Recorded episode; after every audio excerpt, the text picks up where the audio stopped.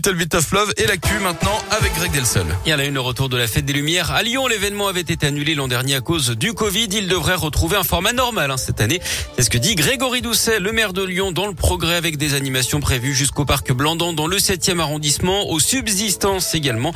La programmation sera adaptée aux enfants cette année. Cinq personnes écrouées hier après le lynchage mortel de Mathéo à Villefontaine en Orisère le 16 juillet dernier.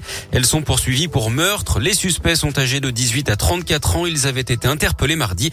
La victime était connue de la justice pour trafic de stupéfiants, vol et violence. Il tente de s'échapper à quelques minutes de son procès. Un détenu placé sous surveillance renforcée s'apprêtait à comparaître devant la cour d'appel de Lyon mardi lorsqu'il a profité du démenotage pour enjamber le box des accusés et prendre la fuite. Finalement, il ne sera pas allé bien loin. Les agents pénitentiaires l'ont rattrapé sur le parvis du tribunal et l'ont immédiatement ramené à l'intérieur pour qu'il soit jugé. La pratique du sport facilité pour tous, une nouvelle technologie d'électrostimulation va vous aider à mieux solliciter vos muscles pendant l'effort. Le programme s'appelle Avistim. Il permet par exemple de mieux répartir ses efforts dans la pratique du rameur en intérieur pour les valides, mais aussi de solliciter plus de muscles pour les personnes en situation de handicap.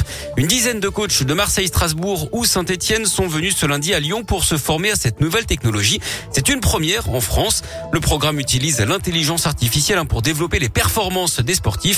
Pauline Kozak est entraîneur d'aviron santé au Cercle de l'aviron de Lyon. L'intelligence artificielle, elle est sur le fait que le muscle va être stimulé au moment où l'athlète a besoin de l'utiliser.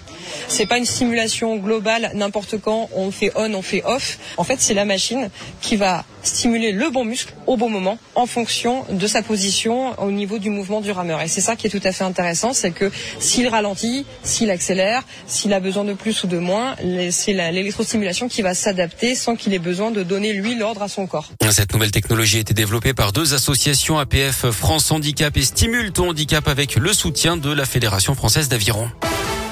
L'actu sport justement euh, aujourd'hui c'est le tracé du Tour de France 2022 qui sera dévoilé. Ce sera à 11h. Ah. Le départ sera donné du Danemark. A priori pas de passage à Lyon hein, dans la région. Les coureurs devraient faire étape à Saint-Etienne pour le week-end du 14 juillet. En équipe de France des soucis pour les frères Hernandez. Hein, trois jours après la victoire en Ligue des Nations face à l'Espagne, Théo Hernandez, le joueur du Milan AC, a été testé positif au Covid. C'est le deuxième joueur des Bleus contaminé après Adrien Rabiot la semaine dernière. Pour rappel, hein, c'est lui qui avait marqué le but vainqueur contre la Belgique en demi-finale. Et puis son frère Lucas lui risque carrément la prison en Espagne. La justice a ordonné son incarcération.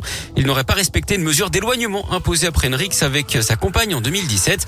Il devra se présenter au tribunal de Madrid mardi prochain. Le joueur a fait appel de cette décision. À Lyon, on joue en Ligue des champions féminines ce soir. Les Lyonnaises qui affrontent Benfica à 21h. Et puis en basket, la suite de l'Euroleague. L'Asvel, leader invaincu de la compétition, reçoit les Israéliens du Maccabi Tel Aviv à 20h à l'Astrobal.